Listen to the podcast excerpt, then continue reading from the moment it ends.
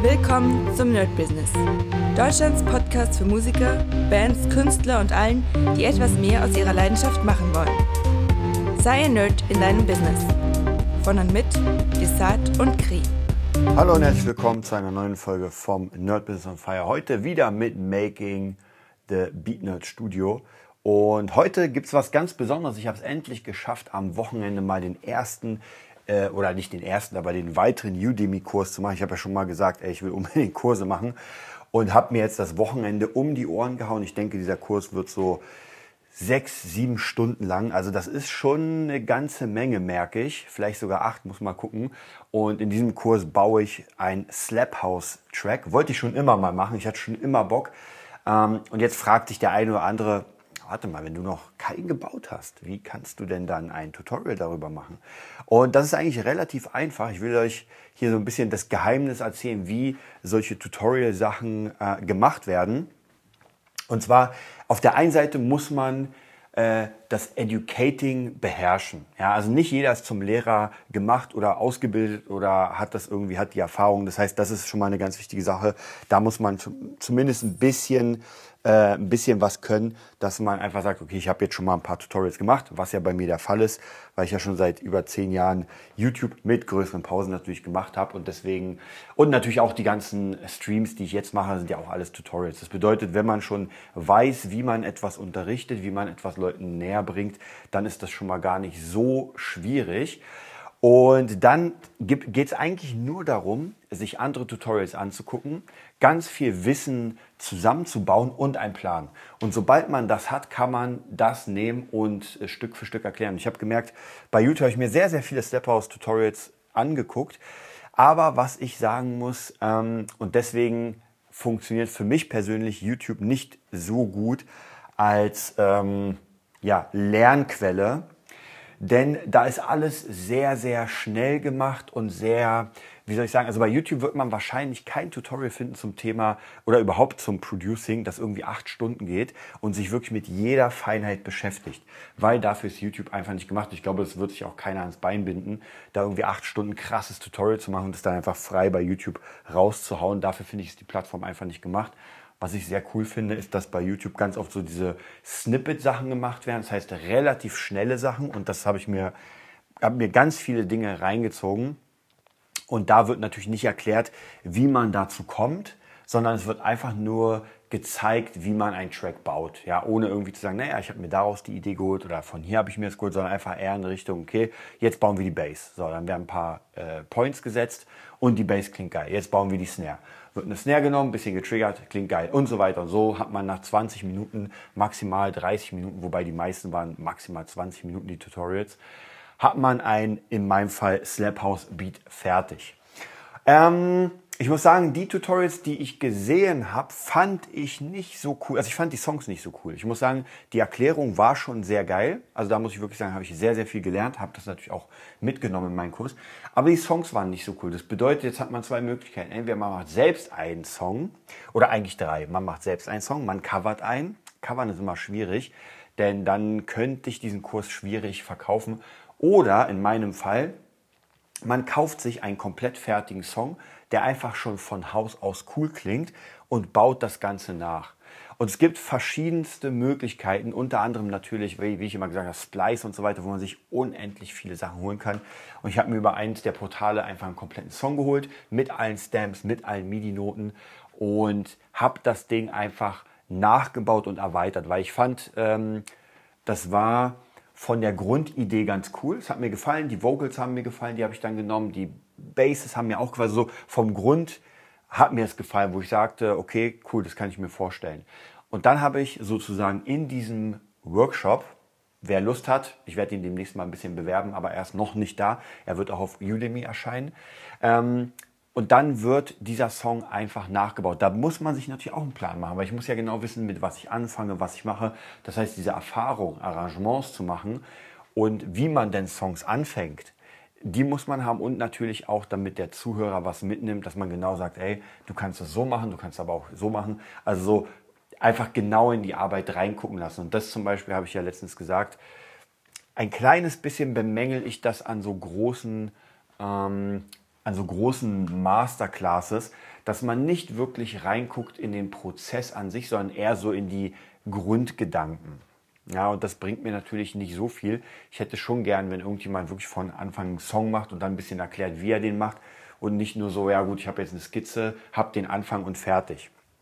Und das habe ich nämlich anders gemacht. Das heißt, wir bauen in diesem Kurs komplett auf einer Voice, die schon da ist, aber ich erkläre auch, wie es ohne geht, also wie man praktisch sich eine andere Voice holt, ähm, bauen wir einfach einen kompletten Track von Anfang bis Ende als Skizze. Danach wird die Skizze bearbeitet. Am Ende gibt es noch ein kleines äh, Mixing, ganz kleines Mixing, weil ich ja selbst gerade das lerne, aber ich denke mal, sobald ich den Song nochmal aufmache, bei dem will ich auf jeden Fall veröffentlichen als, ähm, ja, als vielleicht nächste Single. Ich bin mir noch nicht sicher. Vielleicht kann es auch sein, dass ich irgendwie eine, einen Künstler finde, der sagt, oh krass, gefällt mir, will ich gern machen. Wir schauen mal.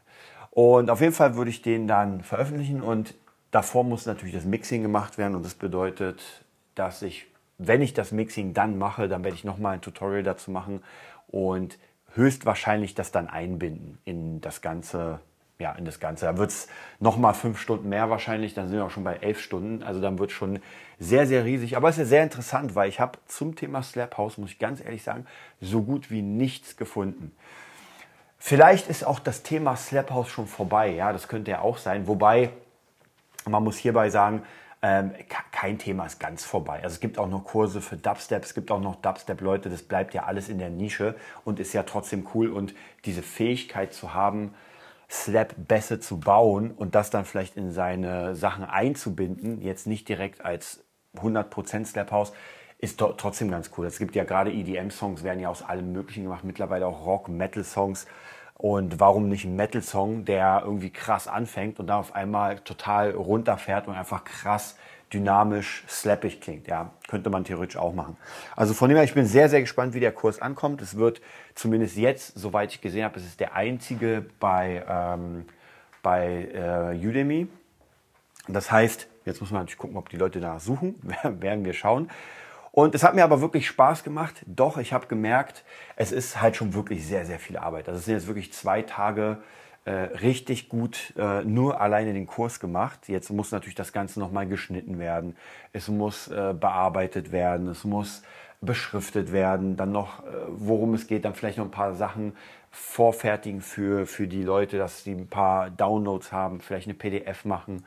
Dann muss natürlich noch das Intro geschnitten werden. Das Intro muss cool gemacht werden. Der Song muss drunter. Also es sind noch unendlich viele Sachen und ich würde schon sagen, dass so ein Kurs, wenn man den gut vorbereitet, und es dauert auch einen Tag, also ich denke mal, man braucht schon wirklich eine ganze Woche äh, guter und harter Arbeit, damit so ein Kurs auch dann fertig ist und wirklich gut ist. Und auch nur dann, wenn man das kann. Also ich habe ja damals, als meine YouTube-Zeit relativ oben war, hatte ich ja mit verschiedenen Künstlern äh, Tutorials gemacht äh, für mein, für mein Gitarrenhirt.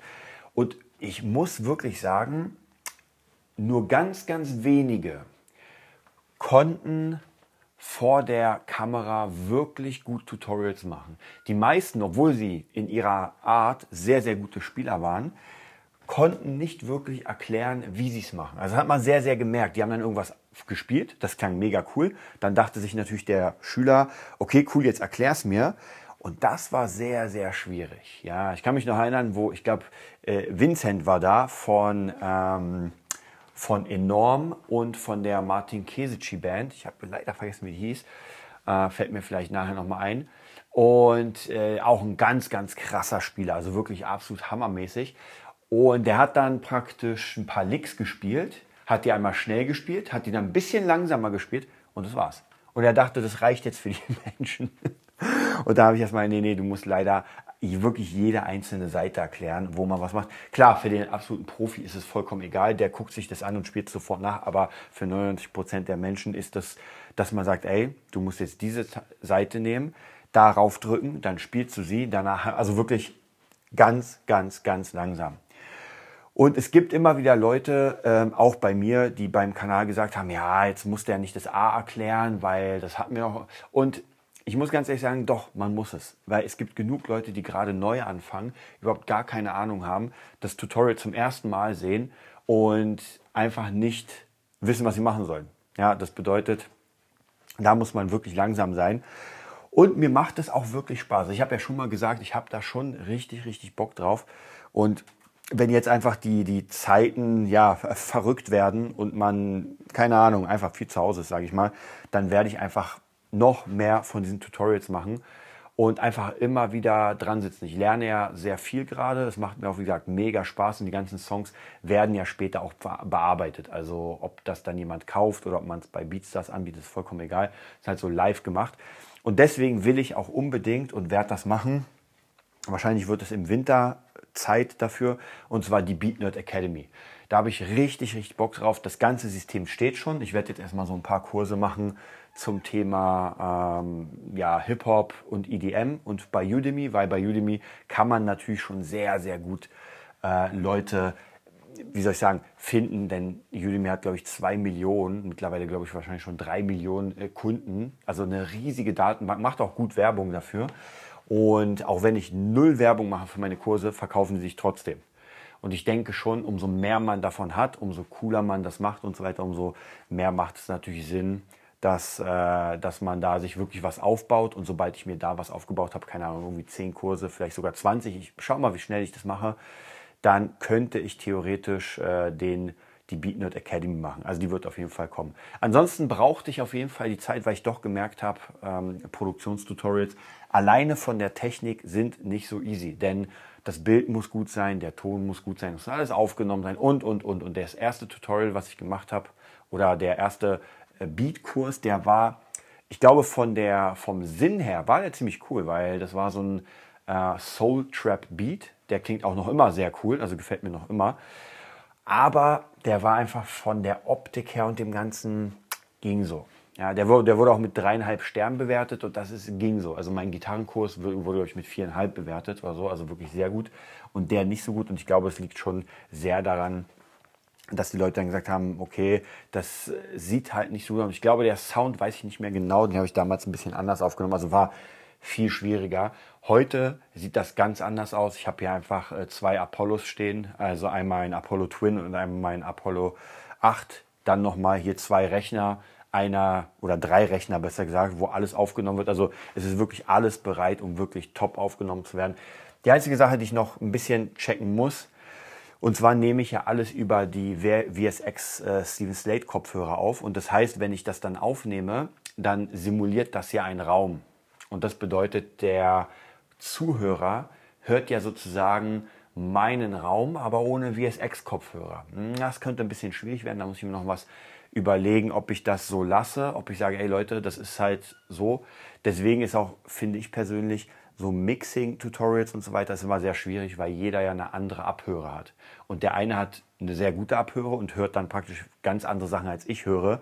Deswegen kann man sich da immer nur annähern. Und bei Produktionsvideos finde ich es immer ein bisschen leichter, denn da geht es nicht so hundertprozentig um den absolut perfekten Sound, sondern eher ums Arrangement, wie etwas zusammenkommt und wer nicht gerade irgendwie wirklich einen äh, Billo-Laptop hat, der wirklich nur Mono-Speaker hat, die noch kaputt sind, der wird trotzdem viel, viel daraus lernen, einfach anhand äh, vom, vom Arrangement, wie, wie das Ganze aufgebaut ist. Deswegen, da, das sieht ganz gut aus. Ich will auch gar nicht rein in diese Mixing-Schiene, denn das lerne ich ja erst selbst und das macht auch keinen Sinn, etwas den Leuten beizubringen, wo man selbst gerade erst wirklich sehr, sehr krass am Lernen ist. Also da müsste ich mich viel mehr da konzentrieren. Was aber sehr gut funktioniert, sind diese ganzen ähm, Arrangement-Sachen und äh, Songs machen, weil da schon, dadurch, dass ich das wirklich jetzt sehr, sehr lange mache, ähm, habe ich doch schon, glaube ich, einen ganz guten Riecher dafür, wo was kommen könnte. Natürlich geht es immer mehr, aber ich denke mal, das geht schon ganz gut. Ja, das war es auch von Making the Beat Nerd Studio. Das bedeutet, es gibt noch ein paar andere Sachen, die will ich mal fürs nächste Mal lassen, also wer Lust hat. Aber ein Zweig, den ich jetzt wieder neu eröffne, wird auf jeden Fall diese Tutorial-Ecke sein. Wenn das Tutorial fertig ist oder besser der Workshop, dann kann ich ihn natürlich auch wieder über äh, BeatNut bewerben. Dann macht es auch immer Sinn, am Anfang irgendwie so ein kleines Männchen reinkommen zu lassen, das sagt, ey, wir haben auch einen Workshop. Und das natürlich so kann man sich auch nochmal eine neue Fanbase bauen. Ansonsten äh, sind wieder ein paar neue Künstler am Start und in nächste Woche werde ich mit einer Künstlerin sprechen. Wir gucken mal, wie wir uns einigen. Sie will gerne eine EP. Habe schon ungefähr preislich was im Kopf. Sieht auch auf jeden Fall ganz gut aus. Dann werden wir auf jeden Fall ähm, die letzten Sachen mit Jockel aufnehmen, am Dienstag wahrscheinlich. Dann ist das auch erstmal fertig. Äh, zumindest die Aufnahmen, dann müssen natürlich die ganzen Beats gebaut werden. Und das, denke ich mal, werde ich im, ja, so im August, September wirklich rannehmen. Und dann sind noch ein paar andere Arbeiten, wo ich mir überlegen muss, wie ich die am besten mache. Ich halte euch auf dem Laufenden, habt eine mega geile Woche und bis bald. Das war die neueste Folge vom Nerd Business Podcast. Wir hoffen, es hat dir gefallen und bitten dich darum, uns eine 5-Sterne-Bewertung bei iTunes zu geben. Vier Sterne werden bei iTunes schon abgestraft. Also gib dem Podcast bitte die 5-Sterne-Bewertung und teile uns auf Facebook, Instagram und schicke ihn an deine Freunde. Wir leben davon, dass du uns hilfst, unsere Message zu verbreiten. Wir danken dir vom ganzen Herzen dafür. Abonnier den Podcast, teile ihn mit deinen Freunden und wir hören uns in der nächsten Folge, wenn es wieder heißt, bist du ein Nerd in deinem Business? Nerd Business.